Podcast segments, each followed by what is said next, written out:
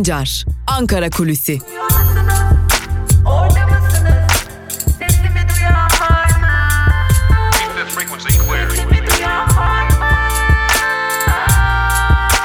Özgürüz Radyo. Özgürüz Radyo. Özgürüz Radyo'dan herkese günaydın. Ankara Kulisi'nin ilk bölümüyle sizlerleyiz sevgili dinleyenler. Haftanın son gününde Ankara'da günün programı ve konuşulanları aktarmak üzere karşınızdayız. Bugün neler var onlara bakacağız öncelikle ardından da Ankara'da neler konuşuluyor, dünden neler kaldı, gündemimizde neler var biraz da onlara göz atacağız. Ardından Ankara Kulisi'nin ikinci bölümünde ise sizlere gazete manşetleri ve günün öne çıkan yorumlarını aktaracağız. Haftanın son gününde Ankara Kulisi'nin ilk bölümü liderlerin programlarıyla başlıyor.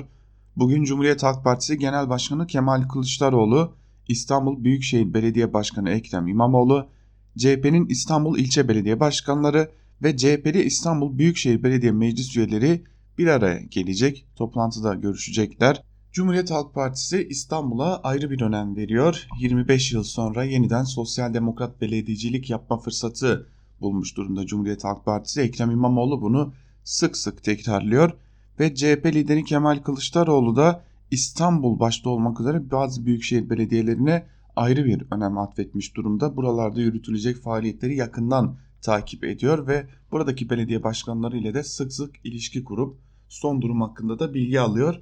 Özellikle bunlardan biri de İstanbul. Bugün de İstanbul'da CHP'li belediyeler, belediye meclis üyeleri ve tabii ki Ekrem İmamoğlu CHP lideri Kemal Kılıçdaroğlu'yla bir araya gelecek.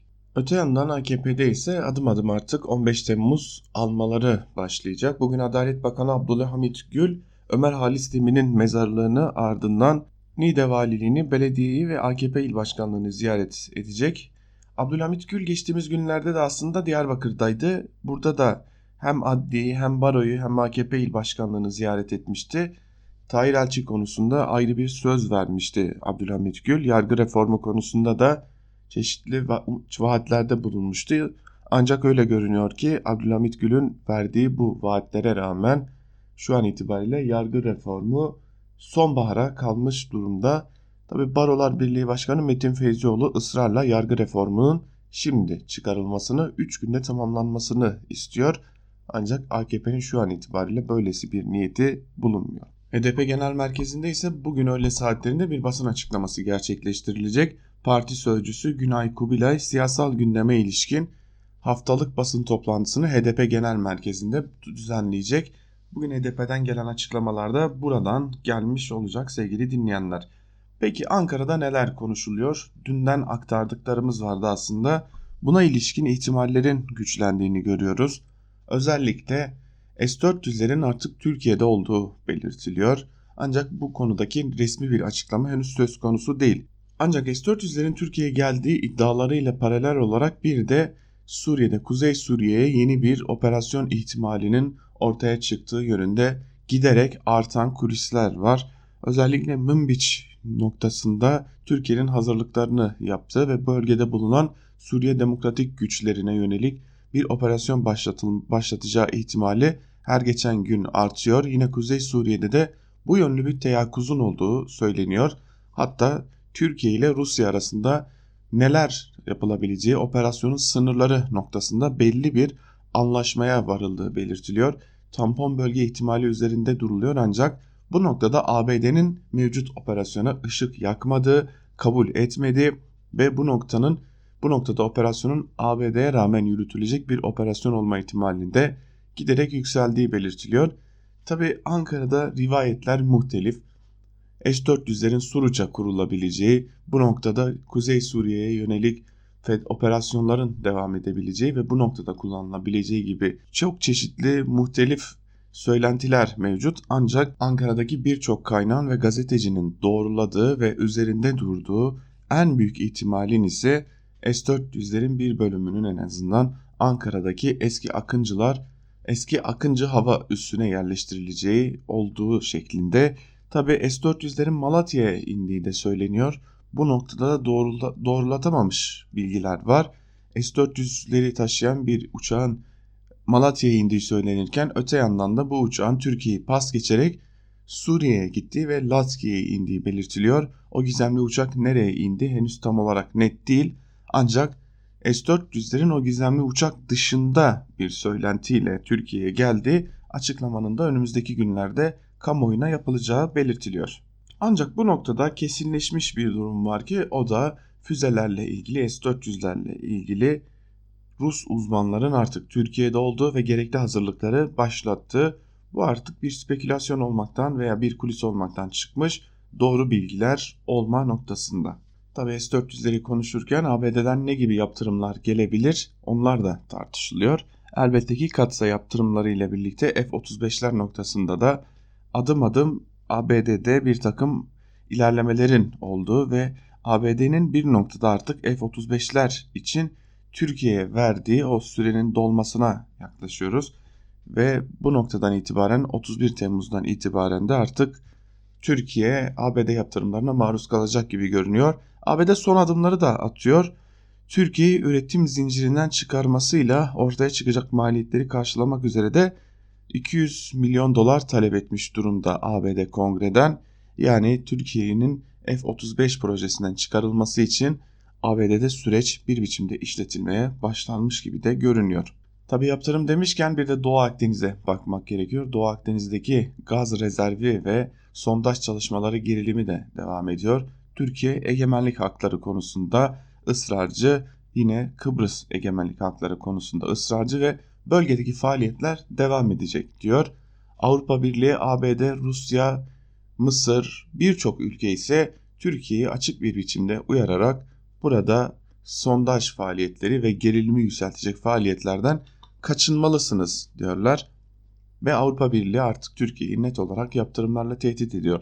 Elbette ki çok büyük bir yaptırımdan bahsetmiyoruz ancak çok küçük çaplı da olsa yaptırımların gelmesi Türkiye açısından dikkat çekici sonuçlara yol açacak gibi görünüyor. Özellikle de ekonomi açısından Türkiye'yi zorlu bir dönemin beklediğini söylemek mümkün. Bir yanda ABD yaptırımları, bir yanda Avrupa Birliği yaptırımları, öte yandan üçlü bir şekilde Türkiye'yi sarmalı almış olan faiz, enflasyon ve döviz kurları noktası çok farklı bir durumla karşı karşıya kalmasına yol açacak gibi de görünüyor. Türkiye'nin bir yandan dış politikadaki baskılar, bir yandan iç noktalarda AKP'nin hem kendi içerisindeki yaşanan kopmalar bir yandan ekonomideki sıkıntılar gerçekten de Türkiye tarihinde hiç olmadığı kadar AKP'yi zorlu bir dönemin beklediğini yine Cumhurbaşkanı ve AKP Genel Başkanı Erdoğan'ın önünde zorlu bir takvimin olduğu, zor yürütülecek bir sürecin olduğu söylenebilir.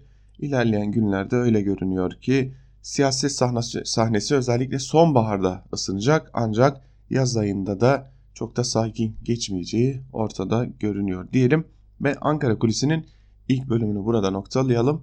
Belki biraz içinizi kararttık, belki biraz gerçekleri söylerken acaba abartıyor mu sorusunu akıllara getirdik ancak gerçekten de Türkiye döneminin en hareketli zamanlarından birini yaşıyoruz ve gerçekten yine Türkiye tarihinde hiç olmadığı kadar hem ekonomik hem dış politika hem iç politika anlamında baskılanmış bir dönemden geçiyoruz.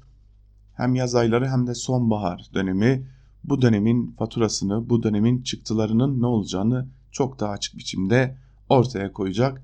Ankara'da konuşulanları aktarmak görevimiz. Biz Ankara'da konuşulanları Ankara Kulisi'nin ilk bölümünde aktardık. İkinci bölümde gazete manşetleri ve günün öne çıkan yorumlarıyla sizlerle olacağız. Şimdi kısa bir ara veriyoruz. Özgürüz Radyo'dan ayrılmayın.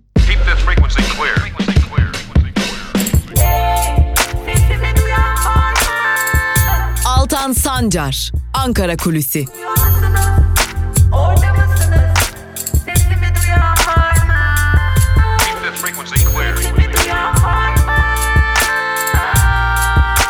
Özgürüz Radyo. Özgürüz Radyo. Ankara Kulisi'nin ikinci bölümüyle Özgürüz Radyo'dan tekrar merhaba sevgili dinleyenler. Ben Altan Sancar. Programımızın ilk bölümünde sizlere Ankara'da konuşulanları ve günün öne çıkan bazı kulislerini aktarmıştık. Programımızın ikinci bölümünde ise gazete manşetlerini ve bazı köşe yazılarına hep birlikte göz atacağız. Ve her zaman olduğu gibi iktidara yakın olmayan, havuz medyasına dahil olmayan alternatif medya ile başlayacağız. İlk gazetemiz Cumhuriyet Gazetesi olacak. Cumhuriyet Gazetesi bugün Akdeniz kıskacı manşetiyle çıkmış. Manşetin ayrıntılarında ise şu cümlelere yer veriliyor. Doğu Akdeniz'de sondaj başlatan Türkiye'yi başta ABD ve Rusya olmak üzere çok sayıda ülke tehdit ederken AB yaptırım kartını açtı. Güney Kıbrıs Rum yönetimiyle Yunanistan'ın yabancı dev enerji şirketleriyle yaptığı hamlelerine ses çıkarmayan AB'nin Türkiye'ye yaptırım taslağı basına sızdı. Taslak metne göre Türkiye ile üst düzey temaslar askıya alınacak. Hava taşımacılık anlaşması müzakereleri duracak. Katılım öncesi fonlar azaltılacak. Görüşmeye açılan taslağın değişebileceği nihai kararın pazartesi günü Dışişleri Bakanları toplantısında verilebileceği belirtiliyor. Reuters'a konuşan AB'li bir diplomat, göç, NATO, terörle mücadele gibi konularda Türkiye'nin işbirliğine ihtiyacımız var. Bazı üye ülkeler Türkiye'nin enerji geçişine bağlı. Bu nedenle çok dikkatli olmalıyız ifadesini kullandı. Bazı ülkelerin yaptırıma taraf olmadığı belirtiliyor denmiş haberin ayrıntılarında. Ve biliyoruz ki dış politikadaki tek kıskaç da bu değil. Bir S-400 kıskacı var. Yine bir Suriye kıskacı var. Türkiye ciddi manada belli yönlerle bir kıskaç altında. Tabi bir de sormak gerekiyor bu duruma nasıl gelindi? Dış politikada bu kadar rahat hareket edemeyen hale gelmesinin Türkiye'ye ne gibi getirileri olacak, ne gibi götürüleri olacak? Türkiye nasıl bu duruma geldi? Bunu konuşmak da gerekiyor aynı zamanda. Cumhuriyet ile devam edelim. AKP tedirgin başlıklı bir haber var yine Cumhuriyet'in birinci sayfasından. Onu paylaşalım sizlerle. Cumhurbaşkanı Erdoğan AKP'li vekillerle buluşmasını tamamladı. Erdoğan'ın parti kurmaya hazırlanan Ali Babacan'ın mecliste grup kurma olasılığını sordu. Vekillerin ise sessiz kaldığı belirtildi. Milletvekillerinin toplantıda sokakta Hazine ve Maliye Bakanı Berat Albayrak'a büyük tepki var dediği kaydedildi. Milletvekillerinin bu sözlerine Erdoğan'ın yorum yapmadığı ifade ediliyor şeklinde de haberin ayrıntıları verilmiş sevgili dinleyenler. Cumhuriyet Gazetesi'nin ardından bir gün ile devam edelim. Bir gün gazetesi kadınlar öldürülüyor, devlet seyrediyor manşetiyle çıkmış.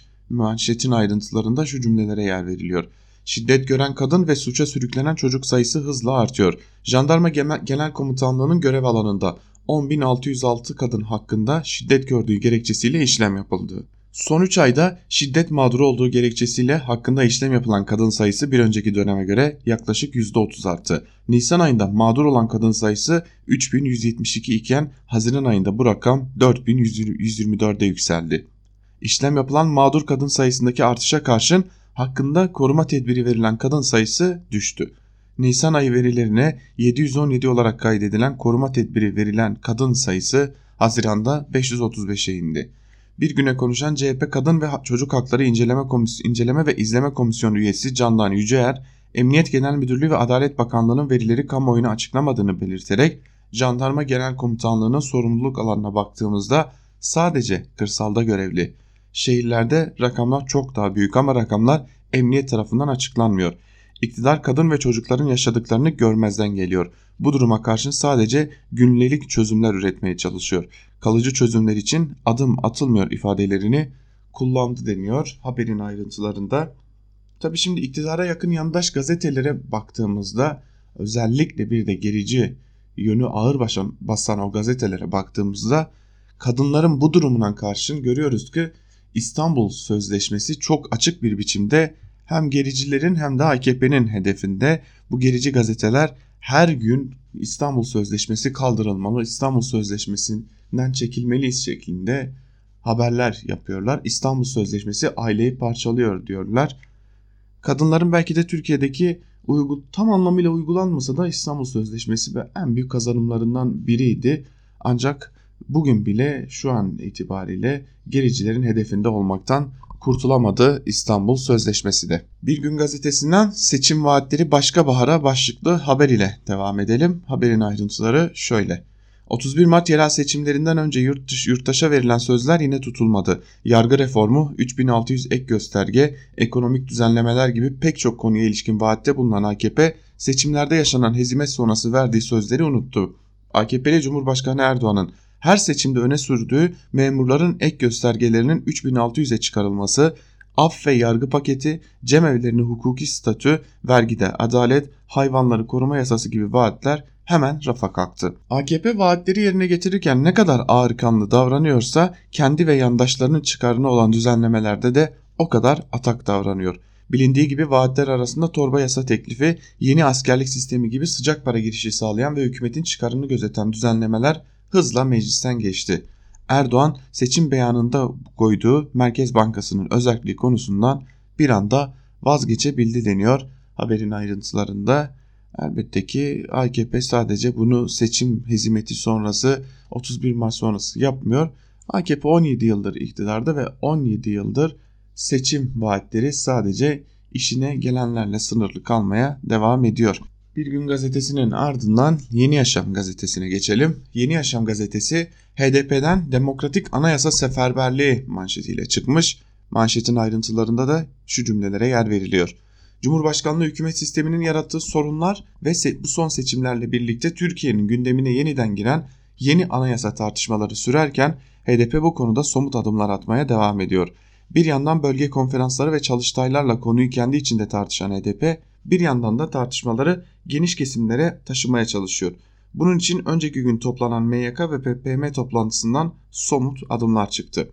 Demokratik anayasa çalışmaları için HDP, Meclis Başkan Vekili Profesör Doktor Mithat Sancar öncülüğünde kurulan ekip sonrasında çalışmalara hız verilmesini kararlaştırdı. Demokratik anayasa çalışmalarının başlangıcı toplumsal kesimlerle buluşarak yapmayı planlayan HDP toplumun tüm kesimlerinin tartışmalara dahil edilmesine çalışacak. Bu amaçla sivil toplum örgütleri, inanç grupları, emek ve kadın örgütleriyle görüşülüp talep ve önerileri alınacak deniyor. Haberin ayrıntılarında öyle görünüyor ki AKP'nin en istemediği şey anayasanın bir bütün tartışmaya açılması artık başlamış durumda. Yeni Yaşam gazetesinden bir haber paylaşalım. Bu haberin ayrıntılarını bugün de aktaracağız size.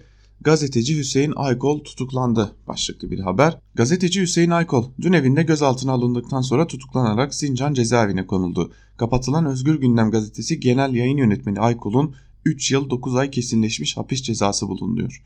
Uzun yıllardır özgür basın geleneğinin temsilcisi olan gazetelerde çalışan Aykol, gazetemizde de köşe yazarlığı yaptı deniyor. Yeni Yaşam gazetesinin haberinin ayrıntılarında dün sosyal medyada da çok dikkat çekici tepkiler vardı. Hüseyin Aykol için özellikle Kürt gazeteciler hoca derler. Çünkü çok uzun yıllardır Kürt basını içerisinde yer alan bir isim Hüseyin Aykol ve dün tutuklanması gerçekten de gazeteciler arasında büyük tepkiye yol açtı. Bugün de bu tepkilerin sürmesi bekleniyor. Biz de bu konuya ilişkin haberleri sizlerle paylaşmaya devam edeceğiz diyelim ve Evrensel Gazetesi'ne geçelim. Evrensel Gazetesi yargı reform paketini SETAM'ı hazırladı manşetiyle çıkmış. Manşetin ayrıntılarında ise şunlara yer veriliyor. CHP Mersin Milletvekili Alpay Antmen yargı reform stratejisi belgesinin arkasında SETA'nın olduğunu iddia etti. SETA'nın Adalet Bakanlığı'ndan bürokratların da olduğu 70 civarında isimle yargı paketi için toplantı yaptığını aktaran Antmen, SETA uzmanlarının toplantıda Erdoğan arkamızda dediğini bildirdi.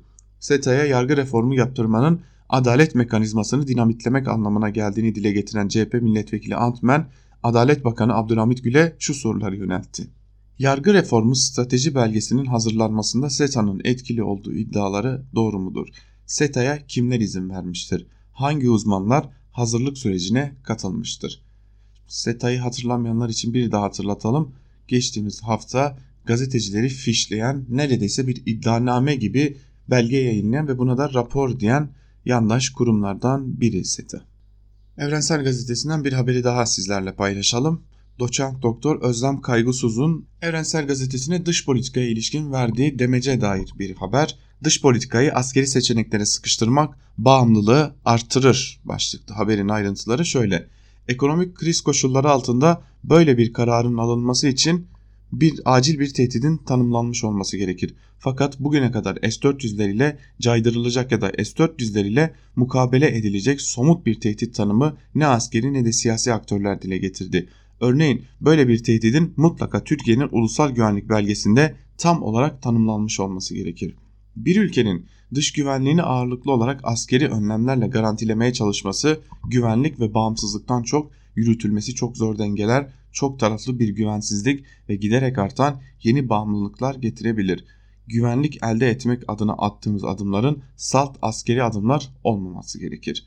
Trump bir şekilde yaptırımların sınırlı kalması için uğraşacağı izlenimini yarattı. Burada Trump'ın bu olumlu tutumla ne elde etmeyi umduğunu da anlamak gerekiyor.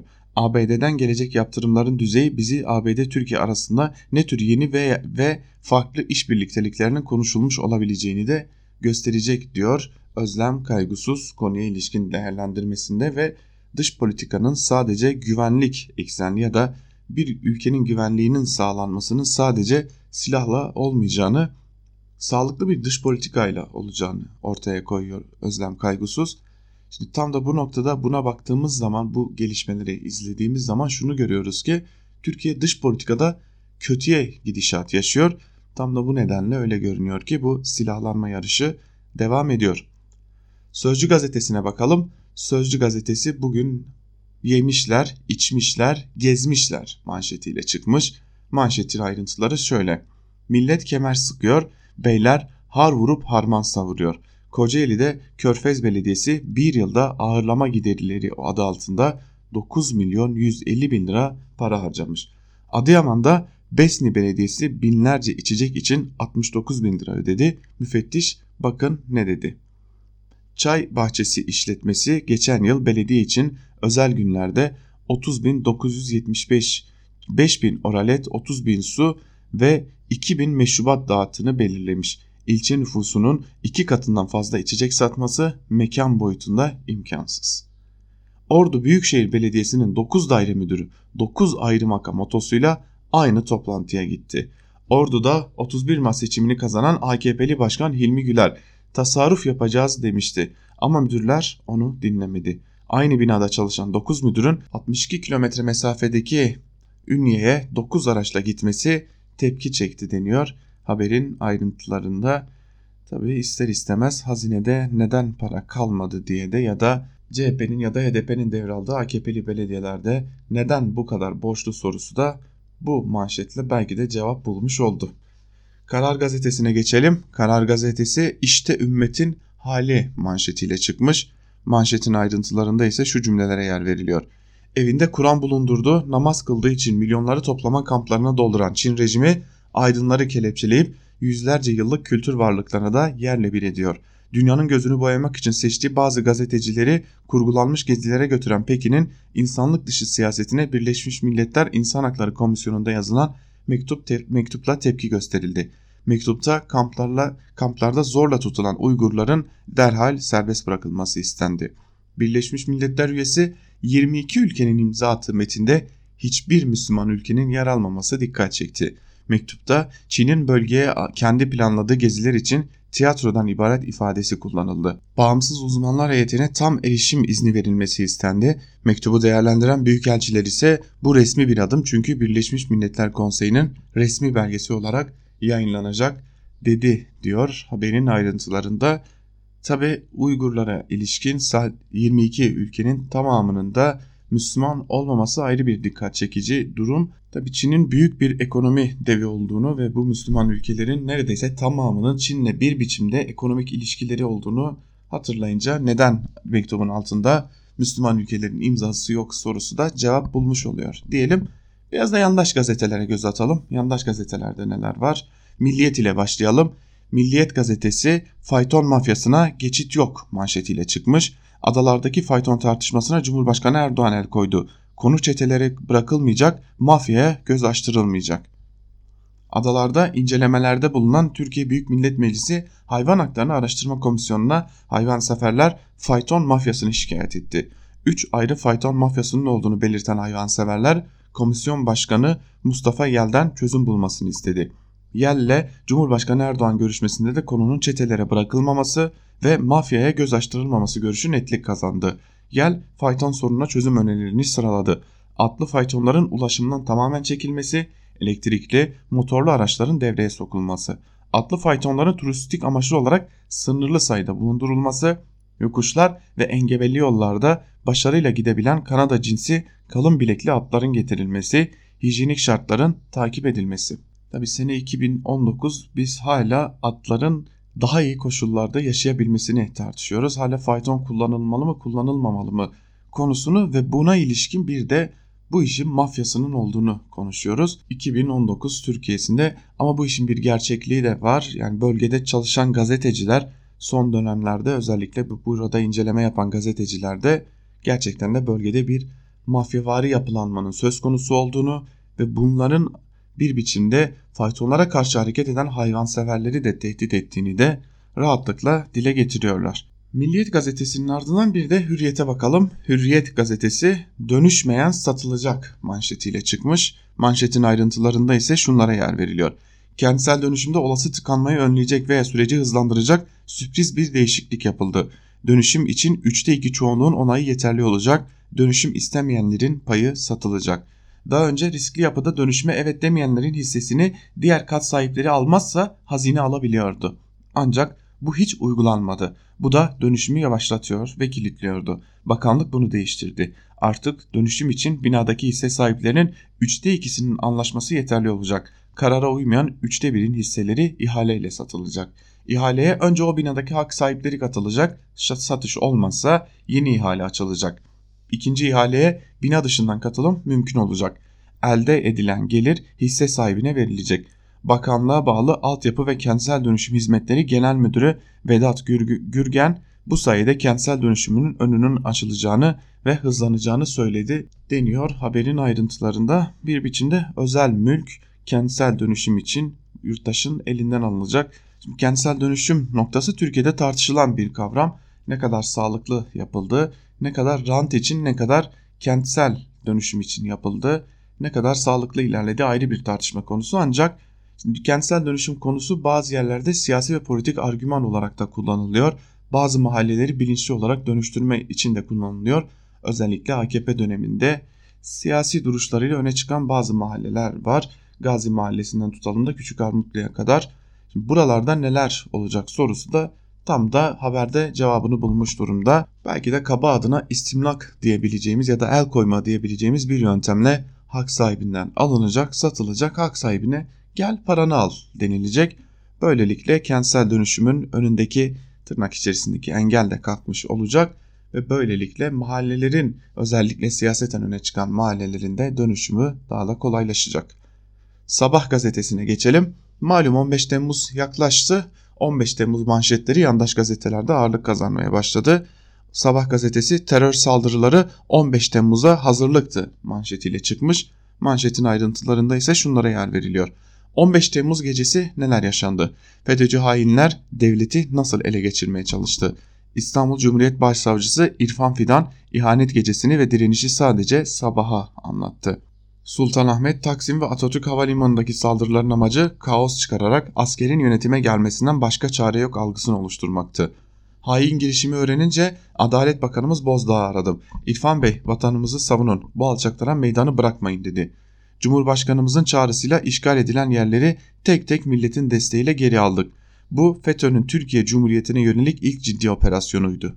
7 Şubat'tan sonra yetkili savcılığa atananların çoğu ya firarda ya da tutuklu. Evet bu sözler İstanbul Cumhuriyet Başsavcısı İrfan Fidan'ın sözleri 15 Temmuz'u Sabah gazetesine böyle anlatmış. Sabah gazetesinin birinci sayfasının büyük ağırlığı da 15 Temmuz'a ilişkin haberlerle dolu diyelim ve Star'a geçelim. Star gazetesi ekonomiye cari fazla dopingi manşetiyle çıkmış. Yerli ve milli üretim hamlesiyle ekonomi yönetiminin aldığı önlemler meyvelerini verdi. Türk ekonomisi 16 yıl sonra Mayıs ayında 151 milyon dolar artıya geçerek aylık bazda cari fazla verdi deniyor ve şöyle devam ediyor haber. Türkiye lehine değişen cari denge yıllık bazda 2.3 milyar dolara kadar geriledi. Böylece 12 aylık cari açık Şubat 2003'ten beri en düşük seviyeye indi. Ekonomiye bahar havası estiren gelişmeye dış ticaret açığındaki sert düşüş, turizm gelirindeki yükseliş ve petrol fiyatlarındaki mevcut seviyelerin korunması etki etti deniyor haberin ayrıntılarında. Tabi 12 aylık bazda baktığımızda ciddi bir değişim yok. Aynı zamanda yaz aylarından geçmek ve turizm aylarının büyük bir etkisi var.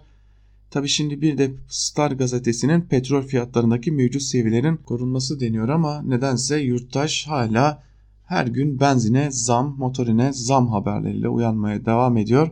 Bu arada söylemek lazım motorine değil ama benzine yeni bir zam gündemde. geçtiğimiz günlerde 27 kuruşluk bir zam yapılmış ardından 12 kuruşluk bir indirime gidilmişti. Şimdi ise 16 ya da 17 kuruşluk bir zammın önümüzdeki günlerde yeniden gündeme gelme ihtimali yüksek gibi görünüyor. İlerleyen günlerde benzine yeni bir zam haberi alabiliriz sevgili dinleyenler diyelim ve Yeni Şafak'a geçelim. Yeni Şafak gazetesi İstanbul Büyükşehir Belediyesi böyle savunuldu manşetiyle çıkmış. Tabi 15 Temmuz'a ilişkin bu. 15 Temmuz'daki darbe girişiminde FETÖ'cü teröristlerin ele geçirmek istediği en önemli hedeflerden biri İstanbul Büyükşehir Belediyesi'ydi. Belediye binasına saat 22.11'de başlayan işgalden 14 şehit verilen şanlı bir direnişin ardından geri alındı. Yeni Şafak muhabirinin o tarihi gecede çektiği fotoğrafları ilk kez yayınlıyoruz denmiş haberin ayrıntılarında. Tabi Yeni Şafak'ın imasını anlamayan yoktur. FETÖ'cülerden savunduk ama CHP'den savunamadık gibi ya da Ekrem İmamoğlu'na zaten Yeni Şafak gazetesinin birçok yazarı FETÖ'cü demişti. Öyle görünüyor ki bu başlıkla da İBB'yi böyle savunmuştuk tekrar savunabiliriz konusunu bir imasını görüyoruz. Hatta İstanbul Büyükşehir Belediyesi'nin ikinci defa seçilen belediye başkanı Ekrem İmamoğlu'na da bir FETÖ'cü iması görüyoruz Yeni Şafak'ta. Akit ile devam edelim. Akit bugünün Türkiye'si o soykırımı önlerdi manşetiyle çıkmış. Bosna Hersey'in Ankara Büyükelçisi Bekir Sadoviç bugünkü güçlü Türkiye o zaman olsa Srebrenica soykırımı yaşanmazdı dedi. Sadoviç'in sözleri savunma sanayini güçlendiren, bölgesinde etkin ve etkili roller üstlenen Türkiye'nin mazlum ve mağdur Müslüman dünyası için ne kadar önemli olduğunu bir defa daha gözler önüne serdi diyor haberin ayrıntılarında. Bir soykırımı böylesi siyasi amaçlarla kullanmak gerçekten akite yakışır bir haber. Ona diyecek bir şey yok ama şunu söylemekte fayda var. Müslüman dünyası için ne kadar önemli olduğunu hatırlatırken de şunu söyleyelim. Birleşmiş Milletler'de yayınlanan Uygurlar için yayınlanan bildiride çoğunluğu Müslüman olan hiçbir ülkenin imzası yoktu. Şimdi bir de Akit'in değişmeyenleri vardır. Onu da paylaşalım ve günün öne çıkan yorumlarına geçelim. Eşcinsellik sapkınlıktır başlıklı bir haber var. Kadem 3. cinsiyet yaratılışa aykırı demiş. Kadem ne diye soracak olursanız yönetiminde Cumhurbaşkanı Erdoğan'ın kızı Sümeyye Erdoğan'ın da bulunduğu bir kadın derneği kadın faaliyetleri yürütüyor. Kadem Başkanı Saliye Okur Gümrükçüoğlu derneklerinin 3. cinsiyet, genç yaşta evlilik, 6284 süresiz nafaka, TC ve İstanbul Sözleşmesi ile ilgili görüşlerini açıkladı. Gümrükçüoğlu eşcinsellik ve benzeri akımlarla ilgili olarak yaratılışa aykırı olan bu sapkınlık eğilimleri inancımıza ve kültürel değerlerimize tamamen aykırıdır. Bunu tartışmak bile abesle iştigaldir. Bunun yanında bu sapkın eğilimler neslin devamı, birey ve aile sağlığı açısından sakıncalıdır dedi. Gümrükçüoğlu İstanbul Sözleşmesi içinde alternatifsiz değil ifadelerini kullandı deniyor haberin ayrıntılarında. Çok değil birkaç dakika önce sizlere aktarmıştık. İstanbul Sözleşmesi gericilerin hedefinde diye sürekli olarak. İşte Akit gazetesi bunu hiçbir gün ihmal etmiyor. Şimdi bir de görüyoruz ki kadınların hakları, kadın hakları için kurulduğunu öne süren bir dernekte İstanbul Sözleşmesi'ne alternatifsiz değil sözleriyle yüklenmiş. Tabii kadın hakları alanında faaliyet yürüten derneklere özellikle baktığımızda İstanbul Sözleşmesi'nin zaten tam anlamıyla uygulanmadığını da çok açık biçimde ortaya koyuyorlar. Diyelim ve Akit ile birlikte gazete manşetlerini burada noktalayalım. Biraz da günün öne çıkan yorumlarına göz atalım. Şimdi Cumhurbaşkanı Erdoğan'ı Ali Babacan'a söylediği ümmeti parçalamaya hakkın yok gibi bir söz vardı. O söze dair bugün birkaç yazı var. Onlarla başlayalım ardından devam edelim. Artı gerçekten Celal Başlangıç'ın AKP'nin ümmeti Züğürt Ağa olmuş başlıklı bir yazı kalemi almış. Onunla başlayalım. AKP kurucusu Ali Babacan yeni parti kurmak üzere partisinden istifa ederken kendisine ümmeti bölmeye hakkınız yok dediğini anlatıyor Erdoğan. Ümmet yani sözlükteki karşılığıyla Müslümanlığa bağlı olan Hz. Muhammed'in yolundan giden Müslümanların tümü. Burada ümmet sözcüğünü Erdoğan belli ki partisinin tabanı için kullanıyor. Bu demektir ki AKP'ye Cumhur İttifakı'na oy verenler Müslüman, gerisi affedersiniz gavur. Bu sistem devreye sokulmadan önce memleketin dinci, sağcı politikacı takımı görüşlerini şişire şişire nüfusun %99.9'u Müslüman olan milletimizin diye başlardı söylemlerine. Demek ki Cumhurbaşkanlığı hükümet sistemiyle bu oran Erdoğan'ın aldığı oya göre de değişecek. Bir yıl önce nüfusumuzun %52'si Müslüman olan diyecek, diyecektik. Artık ümmetin oranını küçülte küçülte devam edeceğiz. Nüfusumuzun %45'i, nüfusumuzun %40'ı, nüfusumuzun %35'i. AKP'nin oyu düştükçe Müslüman ümmetin oranı düşecek. Affedersiniz gavurların oranı %55'lere 60'lara doğru çıkacak. Ancak daha şimdiden AKP ümmeti zora düşmüş durumda. Önceki gün partisinin bir grup milletvekiliyle buluştu Erdoğan. Yeni sistemde özellikle bakanlara ve bakan yardımcılarına ulaşmakta güçlük çektiklerini anlatırken Züğürt Ağa filmine gönderme yapmış vekiller. Biz aslında sizi mecliste temsil ediyoruz ancak Züğürt Ağa gibiyiz.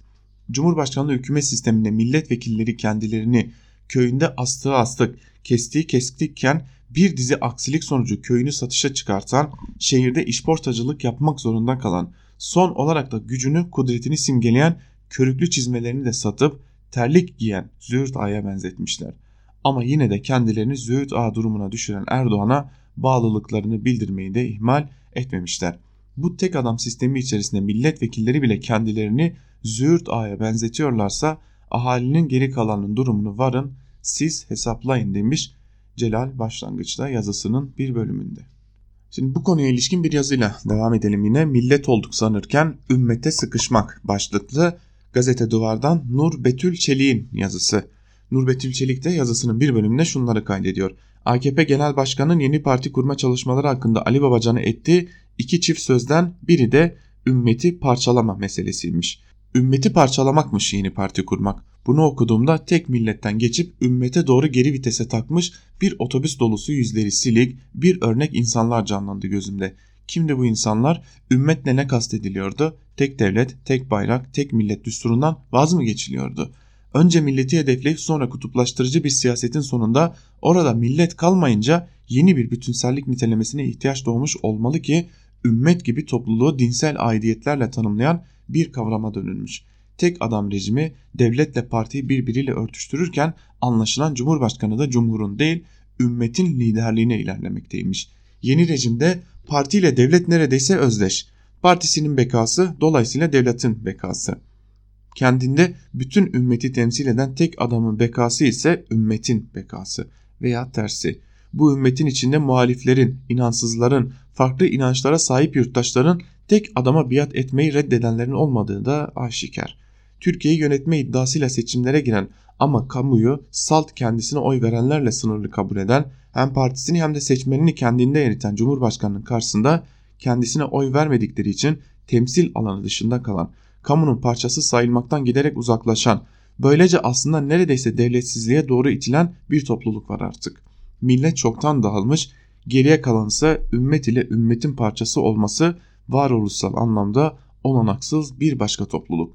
Bu iki parçanın kendi içinde homojen olmadıklarını dikkate alırsak şu anda Türkiye'de bütünlük iddialarının tamamen çöktüğünü söyleyebiliriz. Hele de yeni parti ümmeti parçalayacaksa, hele de günümüz dünyasında nedenli güçlenmiş görünseler de dinsel aidiyetlerin sanıldığı kadar birleştirici olmadığı ortadayken, dışlayıcı bir mantığın pervasızca daraltıldığı, parçaladığı kamusallığın yerini sahileşmiş ilişkiler alıyor yurttaşlık bağları zayıflıyor. Bu ümmet meselesi tesadüf olmadığı gibi hiç hayra da alamet değil demiş Nur Betül Çelik yazısının bir bölümünde.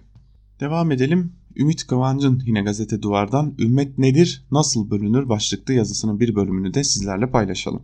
Açıkçası Ali Babacan parti kurarsa ümmetin bölünüp bölünmeyeceği hususu hepimizi yakından ilgilendiriyor. Eğer bütün ümmet Türkiye'nin liderliğini kabul edecekse ve bu yoldan cihan hakimiyeti tesis edilecekse mesela benim gidip bir süre yaşamak isteye isteyeceğim ülkeler var. Bunun için planlar yapmaya koyulacağım. Yok eğer ümmet bölünecekse biz hangi tarafta kalacağız bunu da bilmemiz lazım. Çünkü bu ümmette kim var kim yok karıştı. Yazı yazdık diye hapse mi atılacağız, meydanlarda mı katledileceğiz, vince mi asılacağız, kafamız mı kesilecek yoksa hep beraber güzel güzel yaşayabilecek miyiz? İnsan merak ediyor haliyle. İşin içine menfaatler, dünya nimetleri, iktidar filan girdikçe dinle ilgili her şey gibi ümmet kavramı da bulanıyor.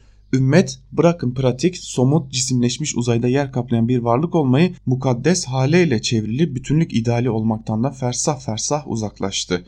Türkiye'li Müslüman kendisine sığınmış Suriyeli'yi ümmetten sayıyor mu şüpheli. Anayasasında dini İslam yazılı devletlerin hiçbiri belli ki Uygur Müslümanlarını ümmetten saymıyor. Gördükleri zulüm kimsenin umurunda değil. Herkes Çin'le işi pişirme peşinde. Filistinlilerin vaziyeti 10 yıllardır malum. İslamcılık çeşitli yerlerde şu ya da bu versiyonuyla şu ya da bu ölçekte iktidar olarak yalnız insanlığa ne sunabileceğini sunamayacağını göstermekle kalmadı. Kendisinin de kendi iktidarından başka hedefi ve derdi olmayan akla sığmazlık ölçüsünde ben merkezci kültürel alanda taş üstüne tek taş koyamayacak kadar kof antipüften bir ideoloji olduğunu ortaya serdi. Hele Türkiye'de ırkçı, melun, şiddet milliyetçiliğe yaslanmazsa var olamayacağını ispat etti. Şimdi dinin basit temel kavram ve hikayeleri diye sunduğu ve kullandığı kavramları da aşındırıyor, koflaştırıyor. Evet ya, birisi sizden ayrılıp parti kurarsa maazallah ümmet mahvolacak. Evet biz bu zulmü çekiyoruz ama çocuklarımız, torunlarımız bu siyasi ideolojiden ebediyen kurtuluyor, ona sevinebiliriz. Dindarlar da sevinmeli, temizlenmelidir bu demiş Ümit Kıvanç'ta yazısının bir bölümünde. Ümmeti bölme tartışmalarına yol açan isim tabii ki Ali Babacan. Şimdi Ali Babacan'ın kuracağı partiye dair de bir kulis yazısı var Habertürk'ten Muharrem Sarıkaya'ya ait. O yazıyı da sizlerle paylaşalım. Babacan'ın partisi sonraki bahara başlıklı yazının bir bölümü şöyle. Kurucusu olduğu AKP'den istifasının ardından yeni partinin sonbaharda kurulmasının hedeflendiği belirtilmişti. Kurmay heyetinde yer alan isimlerle sohbetimizde büyük ihtimalle sonbaharın sonuna doğru denilerek kuruluş zamanına da işaret edilmişti. Babacan'ın ekibinin verdiği bilgiye göre partinin kuruluş tarihi revize edildi ve kış veya ilkbaharın ilk aylarına kaydırıldı. Bunun nedeniyle ilgili gerekçeler farklı. Baştan belirteyim. Partinin kuruluşu tarihinin revize edilmesinin gerisinde AKP'den gelen tepkilerin etkisi yok. Gerekçe ortaya konulurken özellikle şu sorunun üzerinde duruluyor. Kurulacak parti hangi ilke ve ilke ve program üzerine oturacak? Seçmenin istikrarı ve geleceği sorguladığı, kendisine umut verecek yeni isimlere yöneldiği dönemde bu beklentilere hangi politikalarla karşılık verilecek? Soruya karşılık AKP'nin kurduğu 2002 şartlarından çok uzaklaşıldı. O günkü anlayışta ülke problemini çözmenin zor olduğu belirtiliyor. Seçmendeki talep değişikliğine ilave olarak stratejinin de değişmesi gerektiğine vurgu yapılıyor. Buna ilişkin kapsamlı dosyalara ihtiyaç var tespitinin altı çiziliyor. Devamında da şu cümleler geliyor. Bu dosyalar ortak akıl ile üretilmeli. Tabii ki hepimizin tek tek dosyaları hazırlama becerisi var ama ortak akılla hareket edeceğimizi söylüyorsak sadece AKP kadrolarının değil bize katılacak her kesimin katkı vermesi ve ortak akıl içinde hazırlaması gerekir.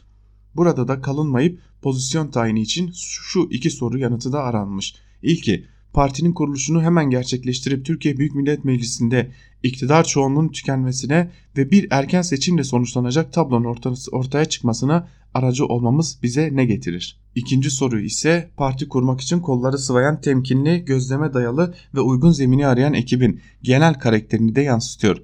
Temelini de ekonomik durum oluşturuyor. Önce birkaç ay sonra bir ekonomik krizin daha çıkması ihtimaline dayanan bu bakışın temel ilkesi ekonomik soruna gerekçe olarak gösterilmeyelim, üzerimize kalmasın yaklaşımı üzerine kurulu. Böyle bir zeminin ortaya çıkması sonrasında erken gelen seçimde iktidara gelen kim olursa olsun Yunanistan'da bu seçim iktidarı kaybeden Çipras'tan farklı olmayacağına inanılıyor demiş Muharrem Sarıkaya'da ve yeni partinin stratejisini akıllardaki planı bir bölümlüyle kulis bilgilerine dayanarak aktarmış Sarıkaya. AKP içerisiyle devam edelim. Yeni Şafak'tan, yandaş bir gazeteden Özlem Albayrak'ın yazısıyla devam edelim. İşsizlik başlıklı yazısı dikkat çekiyor gerçekten. AKP için büyünün bozulması ifadesi bundan yıllar önce kullanılmıştı ama sanırım sadece İstanbul seçim sonuçlarına değil parti içinde uzun zamandır süren yaprak dökümünün son halkası olarak eski bakan Ali Babacan'ın da ayrılarak Abdullah Gül'le birlikte bir parti kurma çalışmalarına başlamasına da bakarsak diyebiliriz ki büyü bozuldu ifadesini kullanmanın tam vaktidir. Yeni parti çalışmalarına ilerleyen günlerde değineceğim. Ama AKP'nin toplumun yarısından çoğuyla kurduğu özel bağın gevşemeye, erimeye başlamasının miladı hakkında muhtelif rivayetler olsa da görünür olduğu ilk nokta İstanbul seçimleriydi. Dolayısıyla oradan alarak tahlile devam edelim. Ekonomi dünyanın her yerinde olduğu gibi Türkiye'de de seçmen davranışını yönlendiren önemli faktörlerden biri ve AKP ile millet arasında gönül bağı diyebileceğimiz derecede kavi şekilde kurulan ilişki 17 yıllık zaman zarfında hiçbir vakit ekonomiyle sınanmamıştı. Bu bir ilk. Elbette 2 kilo patatesle 3 kilo, 3 kilo soğana şehri verdi İstanbullu diyenlerden değilim. Bu cümleyi kurmak eski muktedirlerin düştüğü kibir hatasına düşmek olur ki zaten 15 Temmuz'da kelleyi koltuğa alıp sokaklara çıkan vatan uğrunda şehitler gaziler veren bu milletin hak ettiği yargıda bu olmazdı doğrusu. İstanbul'un CHP'ye geçmesi noktasına gelinmesinde birçok faktör rol oynadı. Büyünün bozulmasına neden olan ve çoğu maddi olmayan bu faktörlerin bir kısmına daha önce değinmiştim. Ekonomi ise maddi sebepler arasında ve kabul edelim ki sıkı bir sebep. Türkiye'de bir süredir hayat pahalılığının yanı sıra işsizlik oranı da çok yüksek. TÜİK'in 2019 Ocak tarihli verilerine göre işsizlik rakamları %3.9 oranında artarak 14.7'ye yükseldi. Bu demek oluyor ki işsiz sayısında geçen yıla göre 1 milyon 259 bin kişi artış var. Ancak benim baktığım noktadan işsizliğin, hele de genç işsizliğin bu derece yüksek olduğu bir toplumda geleceğin karamsar bir tablo oluşturmaması mümkün gözükmüyor. O yüzden tüm ekonomik sıkıntıları geçip işsizliği vurgulamak gerektiğine inanıyorum. Sadece AKP'nin 2023 hedefleri için değil, toplumun selameti için de bu sorunun bir an önce ele alınması ve ivedilikle çözülmesi gerekiyor demiş Özlem Albayrak'ta. Belki de işsizlik konusunda AKP içerisinden bir uyarı gelmiş gibi görünüyor. Şimdi yandaş gazetelerle devam edelim. Yandaş gazeteciler nasıl bakıyor Ali Babacan konusuna? Babacan ve rüzgara kapılanlar başlıklı bir yazı var. Sabah gazetesinden Mahmut Övür'ün yazısının bir bölümünde şunları söylüyor. Önümüzde seçimsiz 4 yıl varken eski Cumhurbaşkanı Abdullah Gül'ün arkasında olduğu Ali Babacan'ın AKP'li küskünlerin siyasi parti kurmaları ne anlama geliyor? Sıkıştırılan Türkiye daha da sıkıştırılarak sorunlara odaklanması engelleniyor. Oysa bütün kuşatmalara rağmen AKP 31 Mart'ta bazı büyük şehirleri kaybetse de Cumhur İttifakı ile birlikte %52 oy alarak gücünü korumayı bildi ve ilk kez o sorunlara dış müdahale olmadan çözüm üretilecek bir zaman dilimi yakalandı. Muhalefet aksı da ilk kez %50 artı 1'e çok yaklaştı. Muhalefet bu motivasyonla yeni ve kapsayıcı siyaset üretmesi gerekirken ne yazık ki siyaset mühendisiyle AKP'den oy kopartacak hesaplara yoğunlaştı. Muhalefet neredeyse bütün enerjisini AKP'den birkaç puan alacak yeni partiye vermeye hazır. Bu çabanın bir ayağında Abdullah Gül, öteki ayağında ise Kemal Kılıçdaroğlu var. Arka planda ise ev buluşmalarından özel yat görüşmelerine kadar uzanan bir siyaset mühendisliği söz konusu. Ancak hesaba katmadıkları bazı gerçekler var. İlk sırada karşılarına aldıkları ve onların bulundukları noktaya taşıyan güçlü lider Başkan Erdoğan gerçeği geliyor. İkinci sırada henüz hesaba katmadıkları post-rat siyaset rüzgarı arkasına alan Ekrem İmamoğlu faktörü var. Bu tabloya bakınca sürecin daha başında hedeflerinin iktidar olmak değil, iktidarı engellemek olduğu anlaşılıyor. Ancak o da sorunlu bir hesap. Çünkü bütün bunlara önümüzdeki seçimsiz 4 yılın siyasette neler değiştireceği, başta HDP olmak üzere Millet İttifakı içinde yer alan partilerin hangi pozisyonda olacağı gerçeğini de eklemek gerekiyor. Siyaset kulislerinde Babacan ve arkadaşlarının seçimsiz dönemin 4 yıl sürmeyeceği, S-400 ve Kıbrıs üzerinden çıkan bir krizle erken seçilme gidileceği öngörüsü de konuşuluyor. O öngörüye Başkan Erdoğan'ın hangi hamleyle karşılık vereceğini göreceğiz ama şimdiden yolu, yolu çıkışlarına yönelik söyledikleri anlamak isteyene çok şey anlatıyor. Rüzgara kapılan mühendislik hesapları yapan kaybeder demiş Mahmut Övür'de yazısının bir bölümünde. Sevgili dinleyenler belki de şimdi sadece bugün Ali Babacan mı konuşacaksınız diye sistem ediyorsunuzdur ama gerçekten bugün aktarabileceğimiz bütün yazılar günün öne çıkan bütün köşe yazıları tam da Ali Babacan ve AKP içerisindeki duruma ilişkin gerçekten Türkiye siyasetini yakından ilgilendiren bir durum. %50 artı 1 gibi bir seçim şartının olduğu Türkiye'de AKP'den kopacak 3 ya da 4 puanlık bir oy oranı bile Türkiye'de bambaşka siyasi figürlerin, bambaşka siyasi durumların ortaya çıkmasına yol açabilecek. Tam da bu nedenle olsa gerek ki tüm köşe yazarları neredeyse bugün Ali Babacan'ı ve Kopuş'u konuşuyorlar. Son olarak ODTÜ'ye bakalım. Bu ODTÜ'deki KYK yurdu konusuna ilişkin yine gazete duvardan Önder Alagedik KYK İnşaat Anonim Şirketi ODTÜ'de başlıklı bir yazı kalemi almış ve bir bölümünde şunları aktarıyor. KYK'nın raporlarına göre 2017 yılı itibariyle yaklaşık 625 bin öğrenci yurt hizmeti sağlanıyor. Bu kapasitenin yarısı kendi yurtları, bir o kadarı da kiraladığı binalar. KYK 2017 yılında 14.690 kişilik 23 yurt açıyor. 23.200 kişilik 14 projeye arsa tahsis ediliyor ve 104.350 kişilik 127 projenin çalışması yapılıyor. Yani ODTÜ KYK yurdu 2017 yılından bu yana konuşulan, çalışılan ve içinde ODTÜ yönetiminin de olduğu bir iş. Yeni değil. 2018'de bir ihale patlaması yaşanıyor.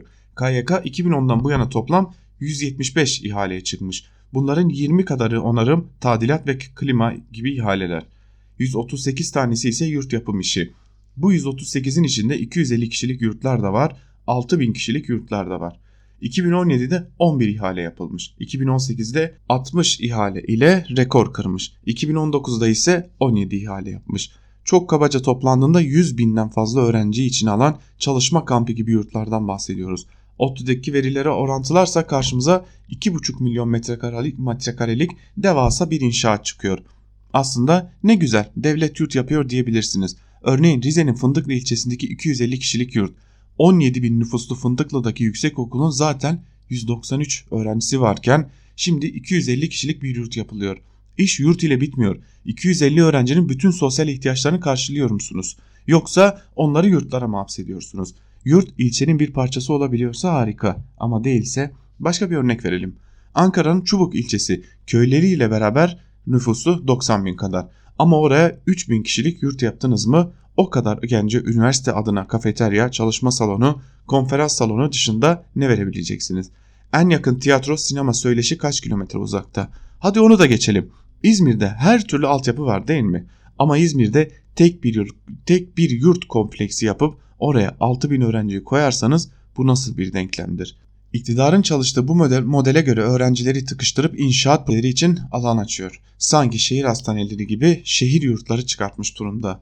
Böyle bir resim varken konuyu ODTÜ'yü parçalamak diye tartışamazsınız. AKP her sorunu paraya çeviren bir parti. Aynı zamanda paraya çevirmek için de sorun yaratan bir parti. Demek ki sorun ODTÜ değilmiş. Yurt inşaatının ekonomiye kazandırılması mevcut sosyal ilişkilerin bozulmasıymış diyor Önder Alagelik'te yazısının bir bölümünde. Evet sevgili dinleyenler biz de Alagedi'nin bu yazısıyla birlikte programımızı noktalayacağız. Ancak noktalamadan çok önemli bir hatırlatmada bulunmak istiyorum sizlere. Özgürüz Radyo'nun hem Google Play Store'da hem de App Store'da uygulamaları hazır. Yapmanız gereken tek şey sadece 30 saniyenizi ayırıp Google Play Store'dan ya da App Store'dan uygulamalarımızı indirip dilediğiniz her yerden her saniye çok daha hızlı ve kolay biçimde Özgürüz Radyo'nun hem programlarına hem de haberlerine daha hızlı erişebilirsiniz diyelim. Bu hatırlatmayı yapalım. Tabi bugün bir de Özgürüz Radyo'da neler var onlara bakalım. Gün içerisinde saat başlarında ben Altan Sancar Özgür Haber'le karşınızda olmaya devam edeceğiz ve günün gelişmelerini aktaracağız. Tabi haber bültenlerimizin hemen ardından da Can Dündar Özgür Yorum'la sizlerle olmaya devam edecek.